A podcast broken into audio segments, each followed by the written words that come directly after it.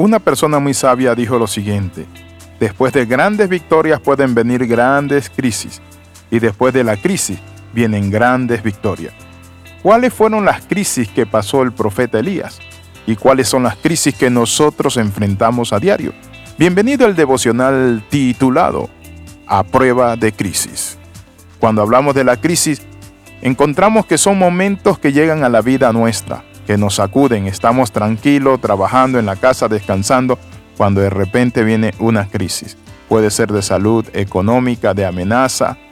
Hay diferentes tipos de crisis y cada uno de nosotros tiene que enfrentarse a esas crisis en la vida. En Primera de Reyes capítulo 19, la Biblia nos dice a nosotros que el profeta Elías se había enfrentado en el Monte Carmelo a 450 profetas de Baal. Y la palabra del Señor dice que Él los había vencido. Pero ¿saben qué? No solo eso, sino que la predicción de la lluvia. Él dijo que vendría lluvia. Y por causa de la amenaza de la perversa Jezabel, que fue la esposa del rey Acab, aquel hombre que se había enfrentado a 450 hombres, sale corriendo. ¿A qué se debió la crisis del profeta Elías y que muchas veces nos afecta a nosotros? En primer lugar, miedo. Después de haber sido sentenciado a muerte la malvada Jezabel, esposa del rey Acab, le había dicho a Elías que lo iba a matar, que iba a borrarlo del mapa. La Biblia dice que viendo el peligro, Elías se levantó y huyó. Muchas veces nosotros vemos el peligro, las amenazas, lo que nos dice el hombre, lo que sentimos en el corazón, pero la Biblia dice que por fe andamos y no por vista. Tenemos que entender que Dios pelea nuestras batallas, que no estamos solos. Muchas veces el problema es que nosotros asumimos de que las cosas van a pasar tal y como las sentimos, y ese es el miedo. Miedo es un fantasma, miedo es una persona, pero miedo puede ser una idea mental, dijo alguien. Entonces tuvo que salir huyendo para salvar su vida. Escapó a Berseba, Probablemente se fue de noche. El lugar de Berseba es un lugar desierto. Es un lugar donde estaba en la soledad el profeta Elías. Es cierto que mientras cumplimos nuestra labor en esta tierra, muchas veces sentimos correr para salvar nuestras vidas. Pero es ahí donde Dios nos dice, no temas, yo te redimí, yo te puse nombre nuevo. La segunda condición por la cual Elías pasó la crisis fue el cansancio.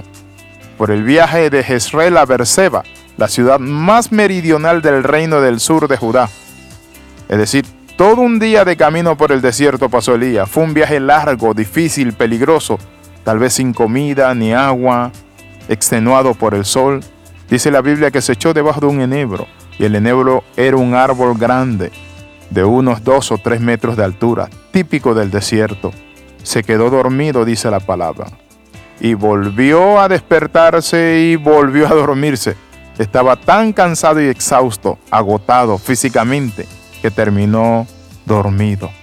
El cansancio produce sueño, pero también la combinación entre cansancio y mala alimentación puede traernos una crisis, puede traernos una crisis. Entonces, ¿qué podemos decir?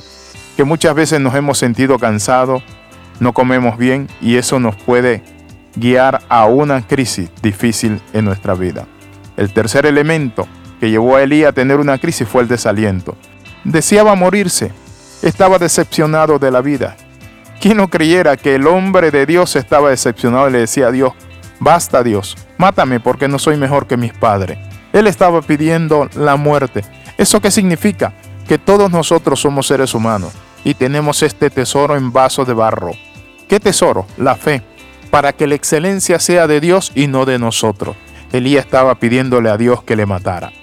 El otro elemento que llevó a Elías a esta crisis fue la resignación. Deseaba morirse y pidió a Dios que le quitara la vida. Llegó a la conclusión de que su ministerio era estéril, que no valía la pena seguir viviendo y le dijo a Dios, Dios, acábame la vida. Mi amigo, yo no sé qué situación usted pueda estar pasando, pero quiero decirte esto. Necesitas descansar, orar y creer la palabra del Señor. Muchas veces tenemos que apagar nuestra televisión de las malas noticias que allí salen o podemos también nosotros ponernos en modo avión. ¿Qué es modo avión? En meditación con el Señor, desconectarnos de ese mundo de la violencia, lo que oye, y concentrarte en lo que Dios tiene para tu vida. Quiero invitarte a orar. Padre, en el nombre de Jesús oramos Pedimos tu benevolencia y misericordia en nuestras vidas. Ayúdanos y bendícenos, Señor. Por Jesucristo, tu Hijo, lo pedimos y damos gracias. Amén y amén. Recuerda que si estás en crisis, hay un refugio y se llama Jesucristo. Bendiciones de lo alto, le saluda el capellán internacional, el pastor Alexis Ramos. Nos vemos en la próxima. Recuerde las 13, comenta, comparte y crece.